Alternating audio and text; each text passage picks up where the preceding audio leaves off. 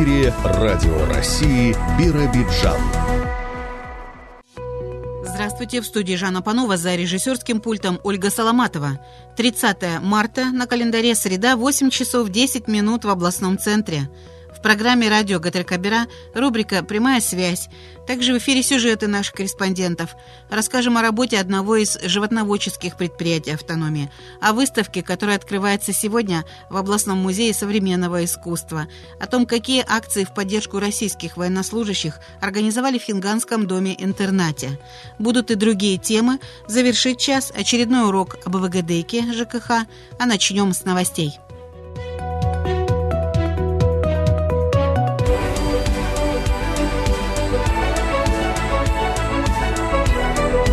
Вести Биробиджан.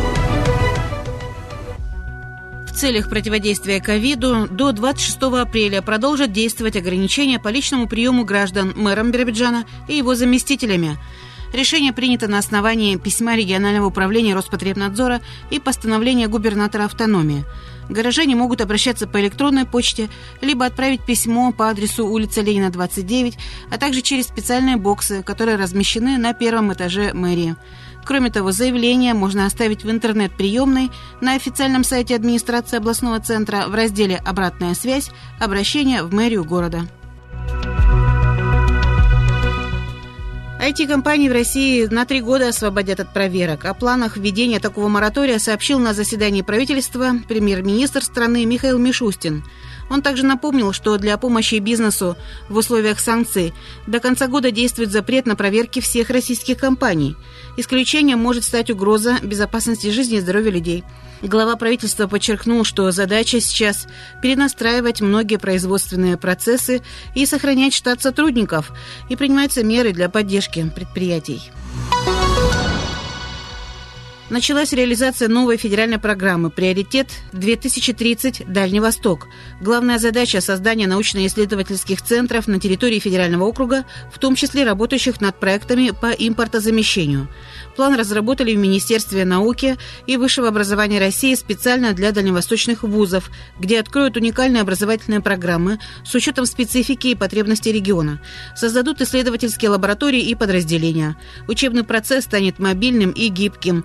Будут внедряться модульные сетевые формы обучения. Значительно усилят работу по повышению качества высшего образования, развитию науки и удовлетворению потребностей рынка труда в квалифицированных специалистах. Университеты, получившие господдержку, смогут могут выйти на новый уровень и стать научно-технологическими центрами Дальнего Востока. Коллективный иммунитет против коронавируса на Дальневосточной железной дороге превысил 93%. Порядка 52 тысяч сотрудников ДВЖД вакцинировались в ходе прививочной кампании. По-прежнему действуют 25 прививочных пунктов, а на отдаленных участках магистрали организуют специальные выездные медицинские бригады. Прямая линия «Личный прием» по вопросам деятельности исправительных учреждений Еврейской автономной области пройдет сегодня с 12 до 13 часов в региональном управлении Федеральной службы исполнения наказаний. Граждане смогут получить ответы и разъяснения от представителей управления и правозащитников общественной наблюдательной комиссии. Обращаться можно и по телефону 9 50 07. Турнир Кубок ветеранов по хоккею с мячом планируется в эти выходные на крытом катке «Победа» областного центра. На лед выйдут команды «СКА» и «Нефтяник» из Хабаровска, «Заря» с Медовического района и победитель прошлого года Биробиджанский клуб «Макаби», а также спортивные коллективы «Сахалин», город Южно-Сахалинск, и «Лазо», район имени Лазо, Хабаровский край. И еще информация о турнире, который уже состоялся в Биробиджане по хоккею с шайбой на призы общества «Динамо». На лед вышли представители силовых структур. Победила сборная ветеранов спорта автономии. Второе место у полицейских. Бронза досталась команде регионального управления МЧС.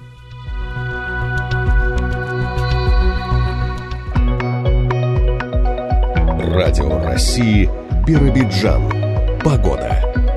Солнечное утро сегодня. Температура воздуха в Ленинском и Амурзете минус 2, в Смедовиче 4 градуса ниже нуля, в Облуче минус 8, в Биробиджане сейчас минус 2 градуса, легкий западный ветер, влажность воздуха 69%. Атмосферное давление в пределах нормы 754 миллиметра. Днем в автономии переменная облачность, без осадков. Температура воздуха в Смедовиче 0 плюс 2, а Мурзете и Ленинском 4-5 градусов выше нуля, в Облуче до 3 градусов тепла. В Биробиджане днем плюс 3-5. Ветер северо-западный 4-5 с порывами до 12 метров в секунду. Атмосферное давление растет и к вечеру будет на отметке выше нормы 759 миллиметров ртутного столба.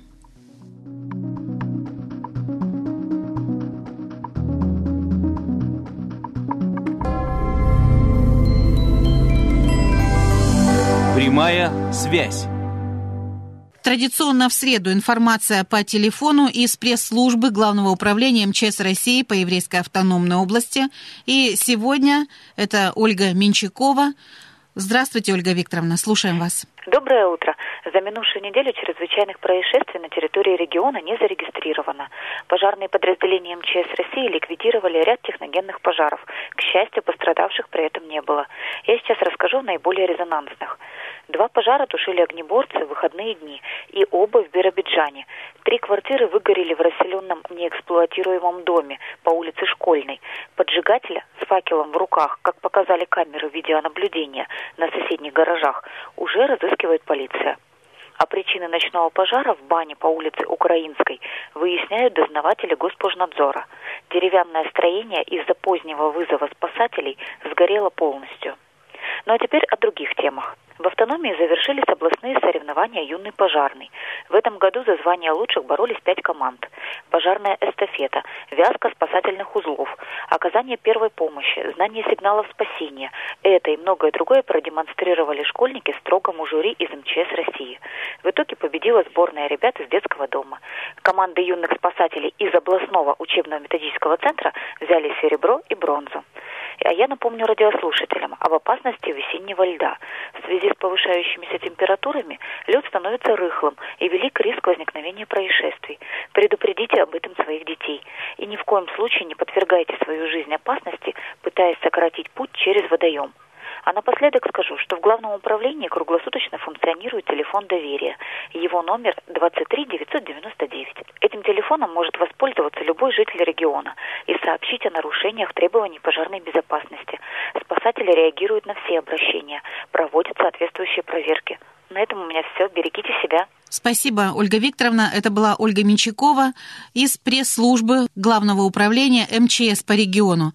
А завтра в рубрике «Прямая связь» информация из управления Росгвардии по Еврейской автономной области.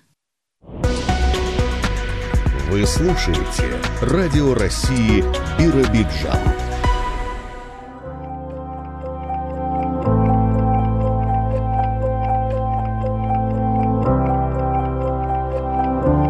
8 часов 18 минут в областном центре и в продолжении утренней информационной программы «Сельскохозяйственная тема».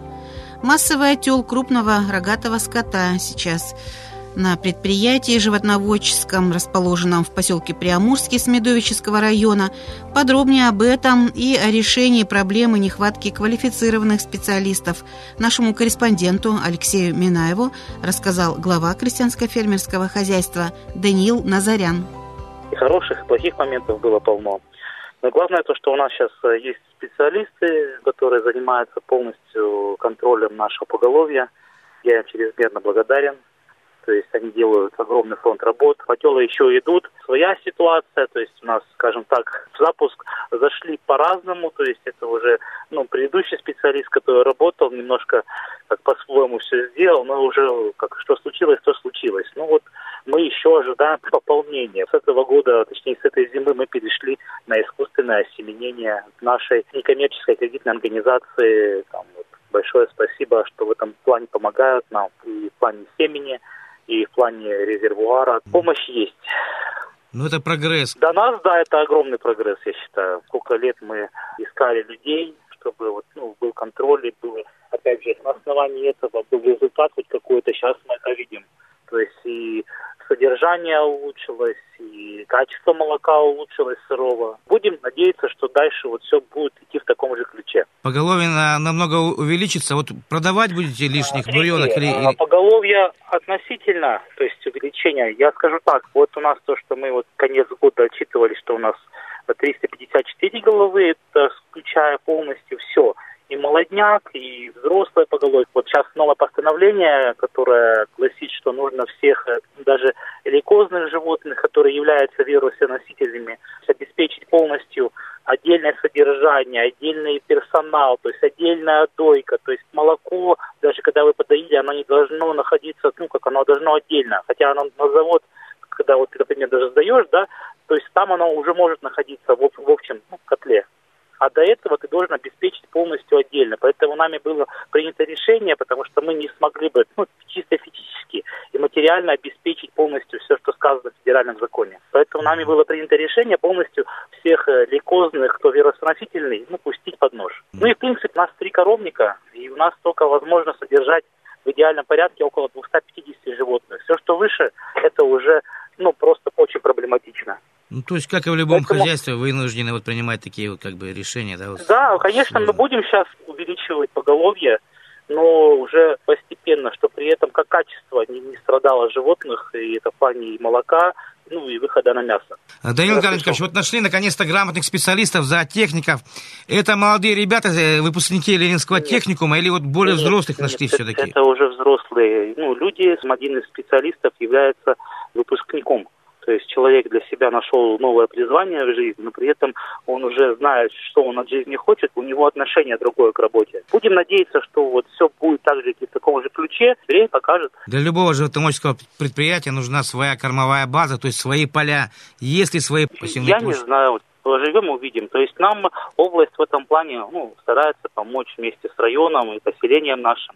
То есть в прошлом году нам выделили там дополнительно участки земли. Конечно, это не те масштабы, которые как-то могли бы полностью ситуацию улучшить, потому что основные наши поля находятся в пойме Тунгуске. Они позволяют ну, должным образом заготовить полностью кормовую базу, но это уже как позволит нам природа. Если будет потопление, надо будет действовать оперативно.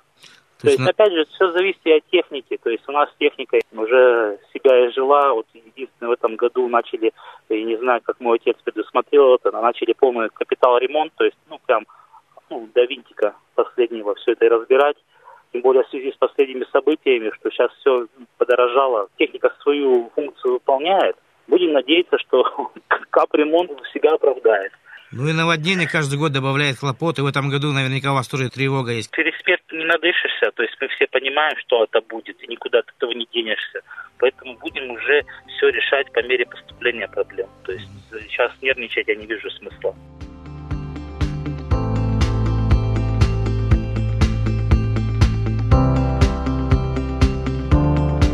Карантин по бешенству, введен Новотроицком Ленинского района, о мерах профилактики распространения опасной инфекции нам рассказала начальник департамента ветеринарии при правительстве региона Галина Дзюба. Необходимо отметить, что вот за прошлый год и за уже начало этого года практически единственный очаг. Это говорит о том, что та работа, которую мы сегодня проводим по недопущению возникновения именно бешенства на территории области, они в положительной такой форме проявляются. То есть, если вот последний очаг у нас бешенства был до этого в январе прошлого года, то за весь этот период и первый очаг только возник. Мы начали очень активно работать с дикой средой. Все-таки основной источник заболевания – это дикие животные. Волки, енотовидные собаки, бурундуки и так далее. Но в основном, конечно, лисы. Поэтому мы совместно с Департаментом по охране животного мира правительства области и их подведомственными учреждениями проводим вакцинацию в дикой среде плотоядных. Есть такие специальная вакцина в виде приманки. Распределяется она в лесу, в тайге. И животное поедает эту подкормку. И таким образом у них вырабатывается пассивный иммунитет на бешенство. Если первый год у нас проявилось заболевание где-то инкубационном периоде животные находились, всплеск наблюдался, у нас порядка 12 очагов было, то постепенно вот мы сошли на нет. Но вот спорадические случаи единичные все-таки выявляются. В этом году подвел очень высокий снег, а может быть где-то не все приманки употреблялись этими животными. Но вот сейчас у нас весной будет еще одна иммунизация. То есть два раза в год мы проводим весной и осенью в дикой среде иммунизацию животных. Галина Мунисовна, а где берете средства на то, чтобы приобретать вот эту вакцину и распространять ее затем, чтобы животные поедали с приманкой? Биопрепараты против особо опасных болезней по перечню, который утвержден постановлением правительства Российской Федерации, а туда бешенство как раз входит, поступают за счет федеральных средств к нам в область. Мы готовим заявку, исходя из необходимой потребности, и к нам они в течение года поставляются бесплатно для региона, изготавливаются за счет федерального бюджета. Значит, на этот год тоже заявку такую делали? Конечно, заявку мы готовим ежегодно. В августе до 1 сентября мы эту заявку отправляем в Москву на следующий год. Таким образом, мы проводим специальное ветеринарное мероприятие. Называются они плановые противоэпизотические мероприятия. А что же в этих плановых мероприятиях самое главное? И еще, вот тот очаг, который сейчас выявлен в Ленинском районе, какие меры будете принимать, что проводится там? В рамках плана основные мероприятия, это, конечно, проводим диагностические исследования, отбираем пробы на наличие заболеваний. Это бруцеллез, лейкоз, туберкулез и так далее. И, конечно же, иммунопрофилактика – это вакцинация животных. Я еще прищур, сибирская язва, бешенство, сельхозживотных вакцинируем и собак, кошек. Это обработки животных против гиподерматоза, селезиоза, ну и ряд других заболеваний, те, которые определены перечнем. А теперь в отношении конкретного очага. Приказом департамента мы утвердили план проведения мероприятий в этом очаге. Клинический осмотр всего поголовья, которые попадают в территорию неблагополучную, практически все село Новотроицкое. Причина заболевания, очаг почему появился, отмечали заход лисы в деревню. По всей вероятности был контакт собаки, которая погибла, с лисой. Обязательная вынужденная иммунизация всех животных, которые могут заразиться. Это дезинфекция. Ну и мы предполагаем, что если вдруг после вынужденной вакцинации проявится, если где-то животное находится в клинической форме, то есть в скрытой форме заболевания, этих животных мы будем изымать. С людьми работают у нас органы здравоохранения, там лечебная вакцинация идет. Ну и мы работаем с населением, информируем, что нужно делать, что нужно обязательно своевременно представлять животных для иммунизации, когда проводятся эти мероприятия. Ни в коем случае не скрывать животных, потому что это все имеет потом далеко идущие последствия. Галина Мунисовна, а сейчас весеннее время года. В рамках профилактических плановых мероприятий какие вы еще проводите работы или начнутся в ближайшее время, вот сейчас в апрельские дни? И владельцы домашних животных должны, в общем-то, побеспокоиться и принять участие в этих мероприятиях тоже? Своевременный. Сейчас сходит снег. Те животные, которые находятся в коллективных хозяйствах, то есть на фермах, мы уже проводим там вовсю вакцинацию против ящура, диагностические исследования на бруцеллез, туберкулез, лейкоз. Следом пойдет вакцинация против сибирской язвы, ну и далее по плану. Это по крупному рогатому скоту, то есть по сельхозживотным. По свиньям, те, которые у нас незначительное число осталось, классическая чума свиней, это апрель-май. Ну и в постоянном режиме мы проводим вакцинацию против бешенства. Что что нужно сделать еще помимо вот этих наших ветеринарных специальных мероприятий? Я обращаюсь к гражданам, владельцам животных. В обязательном порядке нужно поставить на учет всех животных, которые имеются в ваших подворьях. И не только коров, лошадей, мелкий рогатый скот, но и собак и кошек. Это очень важный аспект сегодня. В ходе проведения специальных ветеринарных мероприятий, а наши ветеринарные врачи, специалисты, как правило, в сельской местности, они ходят по дворам, берут кровь у крупного мелкого рогатого скота, сразу же вакцинируют собак против бешенства, и они готовы, проводя подворный обход, берковать и собак, находящихся во дворе. Это называется идентификация и постановка на учет. Поэтому я прошу всех граждан проявить вот активность и понимание, принять меры, чтобы всех своих животных поставить на учет ветеринарное учреждение. Радио России Биробиджан.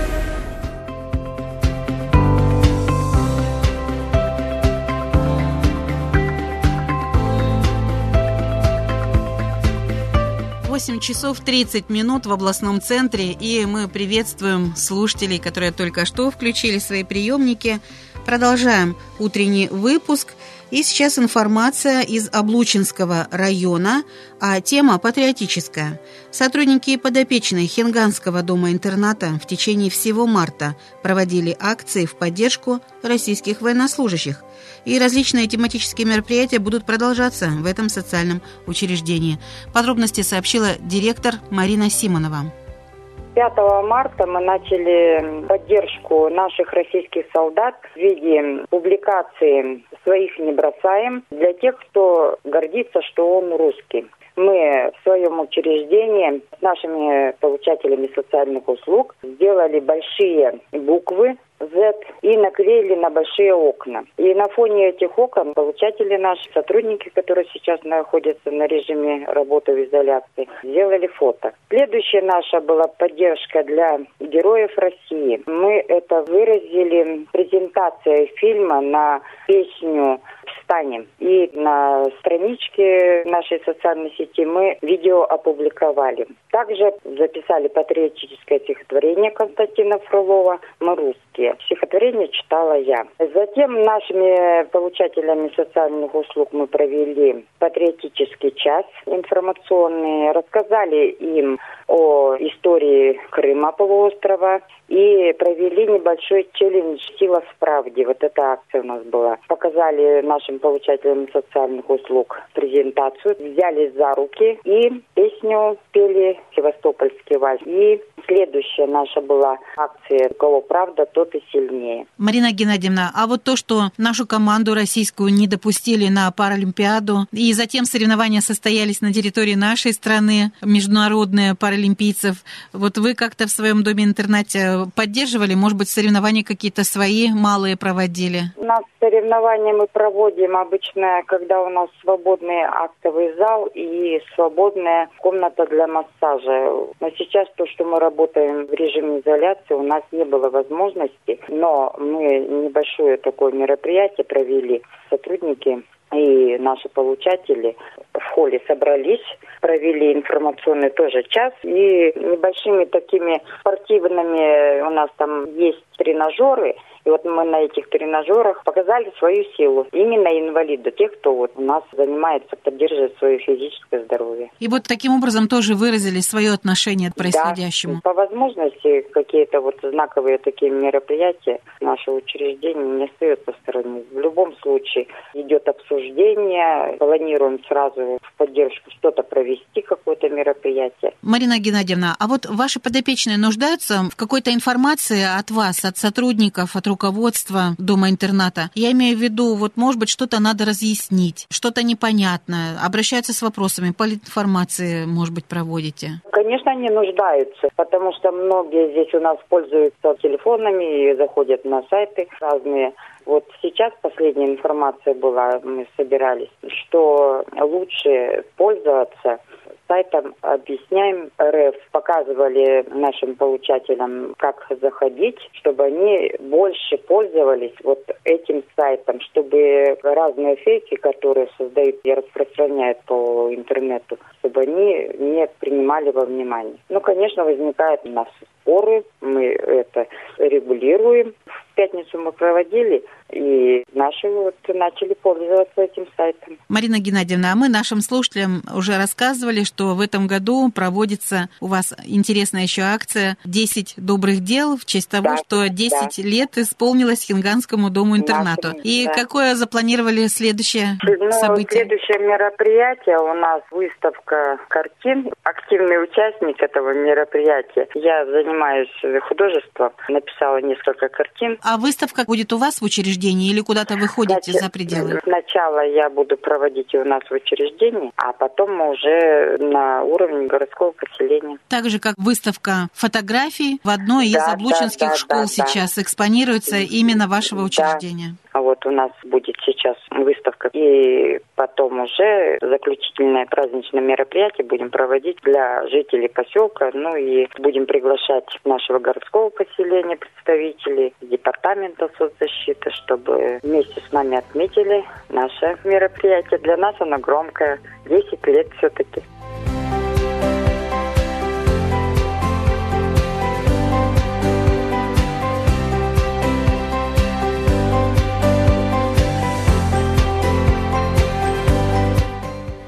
Теперь вместе с нашим корреспондентом Сергеем Корнелевским отправимся в другое социальное учреждение «Автономия», где живет юбиляр этого месяца, ветеран Людмила Морозова. Я родилась в поселке Смедович, и там прожила все время. В одной из уютных комнат областного социального дома о своей жизни рассказывает труженица тыла Людмила Федоровна Морозова. Вспоминать факты биографии ей не привыкать. Она часто встречается с молодежью, но сегодня случай особенный. 90-й день рождения. И этот рассказ для гостей необычных, журналистов областных средств массовой информации. А мама умерла в феврале, а мне исполнилось 4 года марте. Мы с бабушкой жили. И потом отец мачеху привел, она нам давала дрозды. И любимые дети, нас четверо было. Четыре девчонки. Я самая младшая. Эти уже поумирали сейчас. Одна с 23-го года, одна с 28-го года и одна с 30-го года. И я с 32-го. Сколько себя помнит Людмила Федоровна, всегда работала. Порой тяжело. В тайге лес пилили, там такие вот дубы большие, все на фронте были. Дедушка один и бегал, вот смотрите, ага, туда лесина пойдет, туда, а мы пилой вот, дружбы не было, пилой. И сопли, и слезы текут, а что сделаешь? Надо было делать. А затем началась новая страничка биографии. Дело производитель. В райкоме партии машинистка 30 с лишним лет. Все секретно раньше было, нигде не разглашалось, а я все знал, все новости. Подписку брали. И оттуда ушла на пенсию. Не бросала работу. Уже после пенсии я была на общественных началах. До обеда работала в Союзе пенсионеров а потом в Совете ветеранов после обеда. Ну, я общественник была, и в самодеятельность ходила, и дома успевала, и на работе успевала. Вот так. А свидетельством тому частые визиты домочадцев. Таковых немало. Людмила Федоровна перечисляет. Детей двое, две внучки и два внука, и две правнучки, и праправнучка. Внук приезжал, и правнук, и правнучка. Торт привезли, ну, поздравили, все попили чай, поехали. Но семейных посиделок все только начинается. Сегодня юбиляра ждут еще и в Совете ветеранов.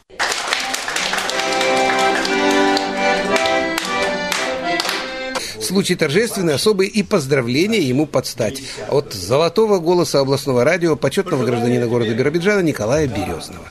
А мы ведь думали когда-то, что будем молоды всегда. И нам казалось в эти годы, когда врывалась в мир весна, что нас помилует природа и нас не будет сидена. Они уходят осторожно. Мы не сдаем своих высот. И только зеркало безбожное наш возраст выдается.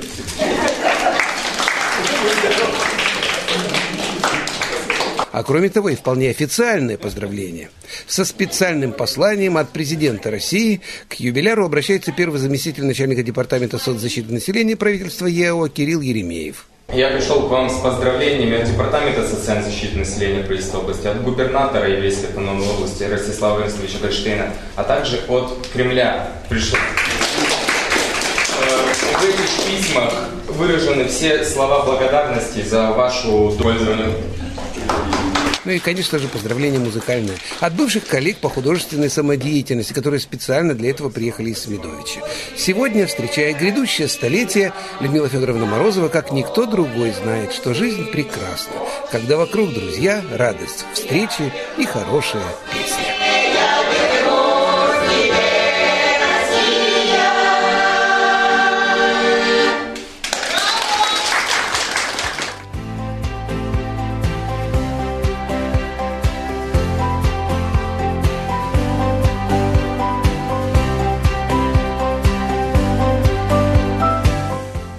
Несколько минут традиционная рубрика «Среды» об ВГДК ЖКХ, а до этого об интересном событии в культурной жизни региона.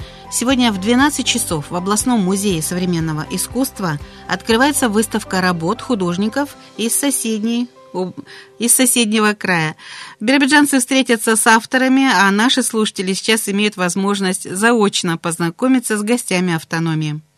Владимир Копоса, член Союза художников. Выставка называется «Дальневосточный пейзаж». Все вот работы, они посвящены нашей природе дальневосточной. Здесь есть живопись маслом, есть акриловыми красками на холсте и очень много акварелей в разных техниках. Есть классическая акварель, есть такая смешанная техника, и есть а-ля прима по сырому. Владимир, а вы какую предпочитаете технику? Ну, лично я 10 лет пишу акрилом на холсте. Почему такая любовь именно к этой краске? К сожалению, он поздно попал в руки, этот материал. Во-первых, очень быстро сохнет. Во-вторых, разводится водой, а позволяет такой фактурный мазок, как масло. То есть никакого запаха, растворители не пахнут. Вот, особенно с детьми, когда вот рисуешь. Я работаю в художественной школе. Владимир, вы уже бывали в Биробиджане и работы свои представляли нашим зрителям? Я привозил сюда работы на аквабиеннале, которые у вас раньше проходили здесь. Вот даже, возможно, которые ты вот из этих акварелей тут уже побывали. Вот интересно, что на этих работах пейзажи такие зимние, весенние. Речка уже освободилась почти от льда. То, что и сегодня мы можем видеть. Конечно, ну это моей семьи. У меня супруга и дочь,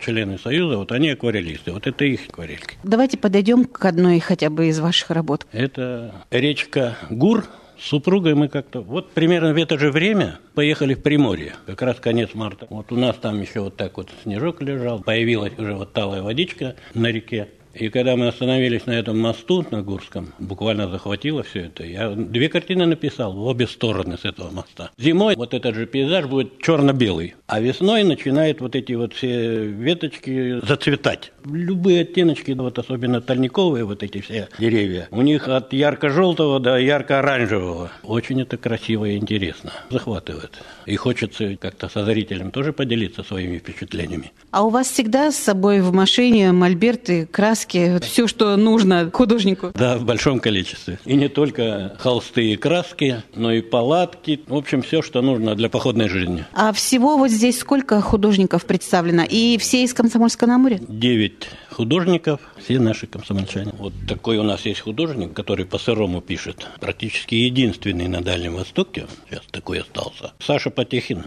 Как он это делает, мы до сих пор не можем понять. Это же очень быстро надо делать, пока мокрая бумага. То есть акварель – это такая техника. Либо надо по-сухому ждать каждый слой, когда просохнет, лессировочками наполнять цвет. Либо вот пока она мокрая. Промежуточное состояние совсем неуправляемое становится акварель. Я Самар Денис Михайлович. В 2021 году здесь была ваша персональная выставка. Любезно пригласили, привез выставку после экспозиции в городе Комсомольске на Амуре. А сегодня вы в содружестве с другими художниками Хабаровского края. И какие работы привезли? Представляю новые работы, которые не были летом 2021 года. Пейзажи Хабаровского края с разных уголков. Это и озеро Амут, это и поселок Горный, и есть у меня даже Приморский край, одна работа. Все в масле. То есть это ваш любимый материал? Материал мой любимый и акварель и масло. Просто на каждый материал нужно какой-то настрой. Если акварель для меня это волшебство, которое не подвластно мановению руки, сама кисть движется, сама краска растекается, то масло для меня это материал души. То есть сидишь, раздумываешь, размышляешь, какой мазок нужно положить. Ну и раз вы были в прошлом году, то вот и сегодня ждете общения с биробиджанцами, со всеми, кто придут на открытие выставки?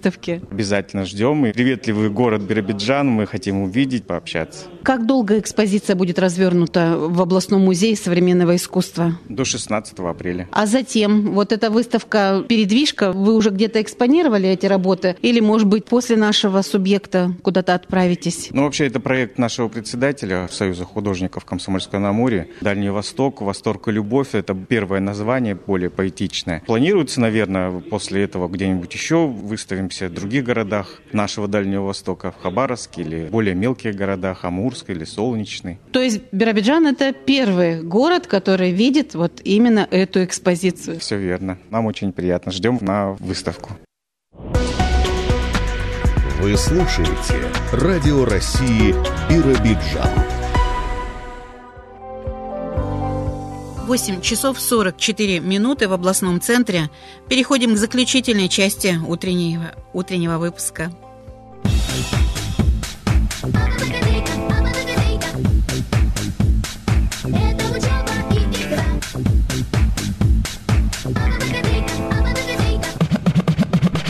Азбуку ЖКХ знать пора. Передачу ведут корреспондент Сергей Корнелевский и председатель областной ассоциации ТСЖ, руководитель регионального центра контроля качества в сфере ЖКХ Галина Докаш. Продолжаем путешествие по океану проблем сферы ЖКХ. У нас на сегодня, как всегда, три остановки в пути. Я надеюсь, они будут короткими, лаконичными, по существу. Итак, первый вопрос. А, как и когда внести изменения в технический паспорт многоквартирного дома, если выявили несоответствие с данными Росреестра? Я сейчас э, напомню, что в Росреестре... Ну, прошли времена, когда мы бумажные носители имели, да? Теперь это все записи где-то там в Росреестре. Но и получается, что настолько давно не заглядывали в паспорт, мы же понимаем, что происходят изменения, а порой в паспорте-то ведь они не фиксируются. Ну, у нас вообще возникают э, такие вот несоответствия, когда мы их видим, вернее, да, как собственники. Это когда мы входим в программу капитального ремонта. Вот я хотел спросить, Да. когда вдруг заглянули в паспорт? э, Когда капитальный ремонт, либо когда начисляются общедомовые нужды. То есть, получается, человек э, рассчитывает свои да, там, расходы по общедомовым нуждам и видит, что площадь не совпадает. Вот недавно буквально к нам в Центр контроля а, опять приходили собственники с жалобами, и вот у них получается на а, сайте регионального оператора по капитальному ремонту одна площадь, в управляющей компании другая площадь. Мгм. Мы говорим сейчас о домовом, не о квартире, Да-да. а о домовых э, Мгм. показаниях, да, и в теплосбытовой компании третьи показания, они все разные. Вот сейчас нужно привести это в соответствие. Технический паспорт, который выдавался при строительстве дома, он есть, существует и он деятельный. Технический паспорт, в него вносить изменения, это очень дорого, это от 30 до выше. Сумма там есть и 50, и 60. И технический паспорт дома многоквартирного обязательно нужен.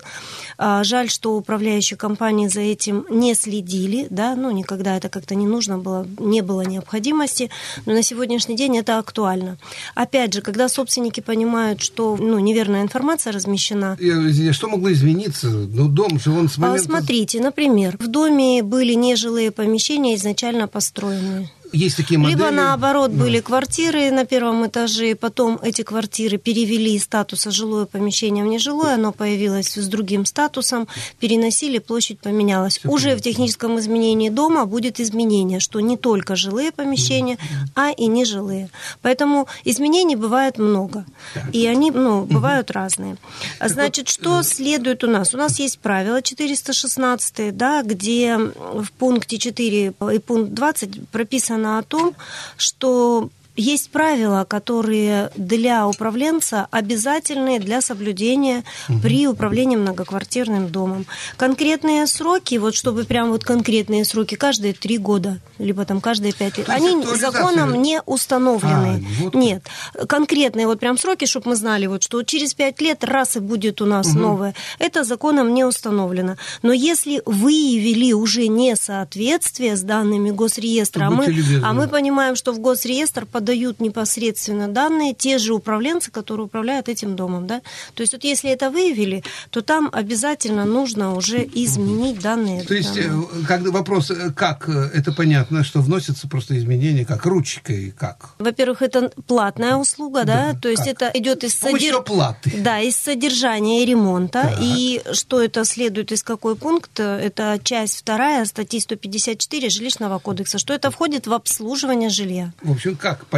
Когда? Это когда вам необходимо в Ну, когда, базу как- когда выявили нарушение, вот тогда Всё, нужно всё. довести это до конца Всё, согласно когда выявили. договора. То есть э, на вопрос, как и когда внести изменения, мы говорим технический паспорт на квартирного дома, мы говорим, что, во-первых, этот паспорт должен актуализироваться. Вообще он должен быть, Он потому должен что во быть. многих домах их просто его да. нет. Ну, а если вдруг выявили, вот это ответ на вопрос. Когда выявили несоответствие с э, данными Росреестра, вот тогда и внесли. И за это заплатили всем домам Да. из э, общих Мгм. Средств. Переходим к следующему вопросу. Можно ли принимать показания индивидуального прибора учета после окончания срока эксплуатации, установленного производителем? Вот я хочу здесь напомнить, когда вы меняете, вот идете, покупаете счетчик, смотрите, когда он был изготовлен. Там вот это вот, помните, есть такое э, гарантийный срок с момента начала эксплуатации, а вот тебе и нет. Вот в счетчиках, мне, помните, мы говорили, что с момента, когда изготовлен. Нет, здесь ситуация неоднозначная. Давайте. Смотрите, вы можете счетчик купить, например, и у него уже год прошел. Мы сейчас мы, мы знаем, что раньше приборы учета индивидуальные, мы говорим про индивидуальные, Мгм. да. Для горячей воды это 4 года, для холодной воды 6 лет. На сегодняшний день Это есть счетчик, да, есть счетчик универсальный, у которого 6 лет на холодную, на горячую. Так. Так вот, купили счетчик, установили. Человек который установил в своей квартире счетчик, он может к учету этот прибор учета не подавать. И многие люди путают о том, что если они установили прибор учета, если раньше это нужна была лицензируемая компания, которая устанавливает эти приборы учета, да, и несет за это ответственность. На сегодняшний день компания может быть любая, это может установить управляющая компания, никаких проблем. Угу.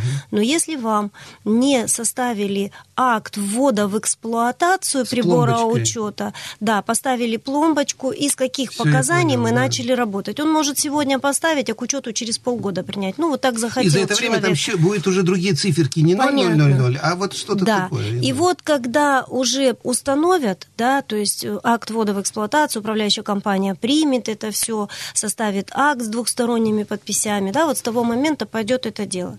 И здесь уже мы сами понимаем, что если прибор, который захотели уже, угу. так скажем, актов ввода ввести, а у него срок поверки прошел, да, то, естественно, его уже даже и не ведут. А если у него не соответственно, например, он дольше да, угу. то есть вот он заводской, вот такая дата, а приняли его чуть позже. То здесь есть сопроводительные документы, которые идут к этому прибору учета. Это прописано пунктом 80-х правил 354-х. То есть есть какие-то первичные документы, есть межповерочные документы, да, то есть которыми вот это все прописывает. Угу. И предельное количество поверок законодатель вообще не устанавливает. То есть можно один прибор учета, несколько например, раз. несколько раз поверить, если он рабочий. И очень здорово здорово, что компания, которая сейчас выезжает на дом, раньше мы знаем, что мы должны этот прибор были снять, ну, я повезти. Знаю, что можно приехать. Да, сейчас они приезжают на дом, смотрят. Поменяют ситечко, прогонят воду, Если ведерко. он рабочий, да. этот прибор учета, выписывают новую срок поверки, да, и он действует дальше. Мне и... кажется, в наших условиях сейчас э, тотальная экономия на всем. Я думаю, счетчиком будет именно вот такая система. Продлевать будут Но они их уже продлевают, да. если он рабочий. Но если он не рабочий, то тогда выписывают акт, в котором написано, что прибор учета следует заменить. И это следует у нас из статьи 210 Гражданского кодекса пунктом 81 правил 354. А я вернусь еще к констатации такого, с чего начал, собственно. Так вот, если, например, прибор учета изготовлен допустим, в марте 22 года, мы знаем 6 лет, да. я купил его в магазине в июле или там в сентябре 2022 года. Да. Эти 6 лет все-таки с момента изготовления у вас будет акт ввода в эксплуатацию по См... тот момент, когда вам его установят. Вы в июле купили, в сентябре его ввели в эксплуатацию. Да. У вас поверка пойдет а... от заводского то есть так. от июля. Поверка от заводского. Да, и вас уже должны будут предупредить Все. в квитанции, да, ну, о том, вот что у вас скоро говорю, поверочка закончится. Чтобы сэкономить, ищите прибор учета поновее. Свежий, поновее, свеженький. свеженький. Вот, да. собственно, с этого всего и начал, с этого закончу. Итак, вопрос. Можно ли принимать показания индивидуального прибора учета после окончания срока эксплуатации установленного произведения? Конечно, можно, но надо пройти проверку. Да. Собственно, об этом мы рассказали. Третий вопрос на сегодня. Что делать, если собственник изменил количество комнат в квартире? Ах, какой собственник! Просто я радуюсь за него.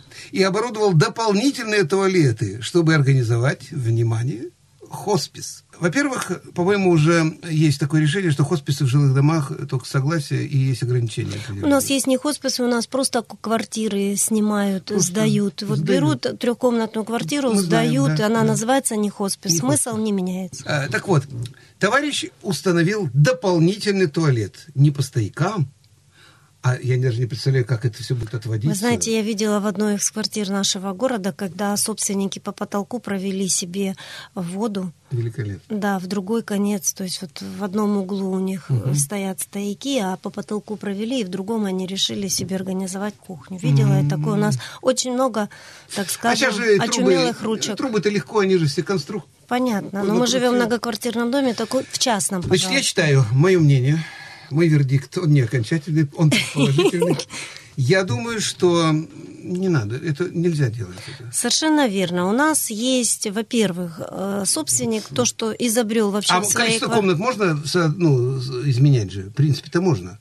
Количество Если... комнат, опять же, э, у нас есть понятие перепланировка, ну, да, есть у нас переустройство и переоборудование, есть еще у нас реконструкция. Сходил в архитектуру, получил разрешение. То есть, если мы хотим хоть что-то сделать в своей квартире, то, что идет со сменой технического паспорта квартиры, либо многоквартирного дома, мы должны предоставить пакет документов, который подтверждает, что нам это разрешили. Вот я и говорю, эту-то можно э, процедуру проходить? Можно, если архитектура... Разрешила Да, если архитектура разрешит. А вот про туалеты даже архитектура ничего не сможет сделать предупредительный. Смотрите, у нас есть э, понятие такое, ну, это простонародье называют, мокрое над мокрым, сухое над сухим. Mm-hmm. То есть, если у нас с вами была спальня, то мы можем в ней сделать, например, зал, ну, гостиную, мы так хотим. То есть, комната над комнатой, ванна над ванной. Но если у нас, например, в квартире изначально, мы не будем так категорично отвечать на ваш вопрос, mm-hmm. например, если у нас в квартире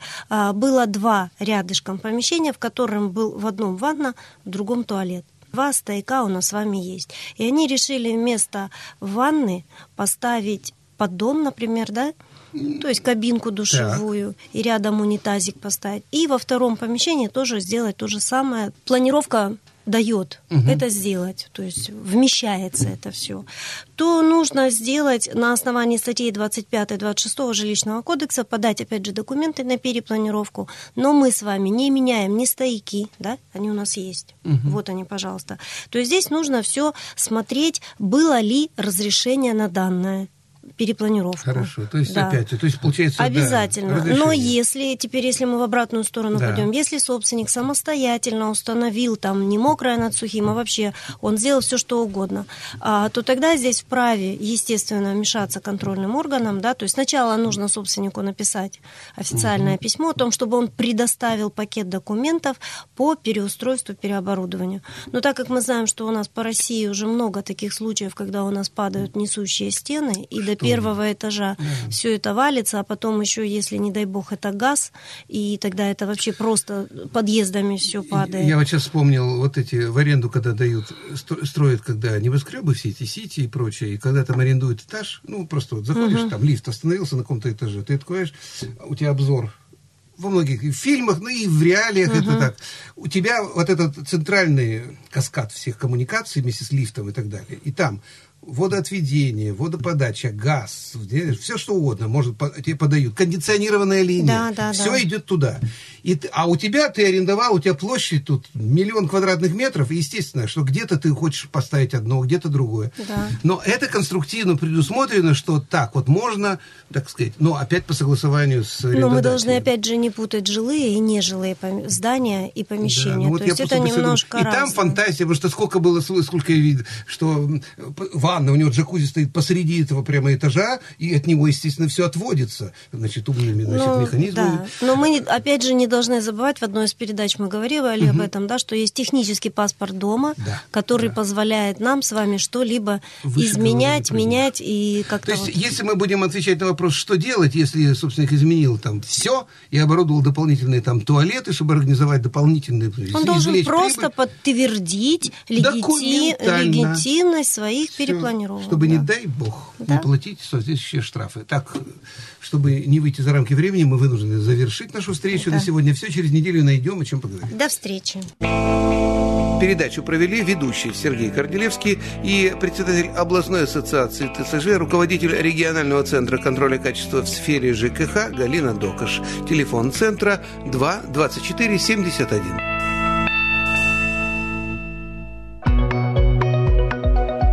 Радио России Биробиджан. Погода. Сегодня в автономии переменная облачность без осадков. Температура воздуха днем в Смедовиче 0 плюс 2, а Мурзете и Ленинском 4-5 градусов выше нуля, в Облуче до 3 градусов тепла, в Биробиджане днем плюс 3-5. Ветер северо-западный 4-5 с порывами до 12 метров в секунду. Атмосферное давление растет. Утром оно было на отметке 754 миллиметра, а к вечеру – выше нормы 759 мм ртутного столба. Сейчас влажность воздуха 69%.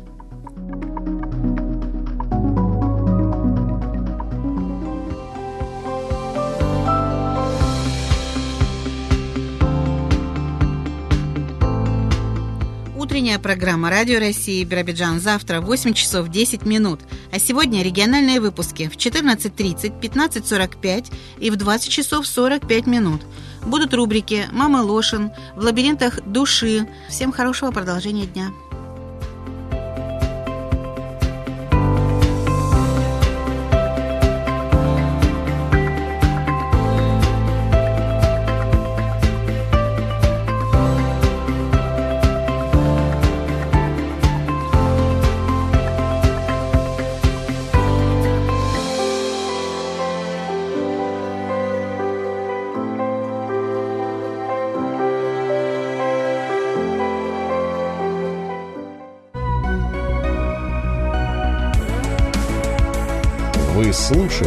Радио России Биробиджан.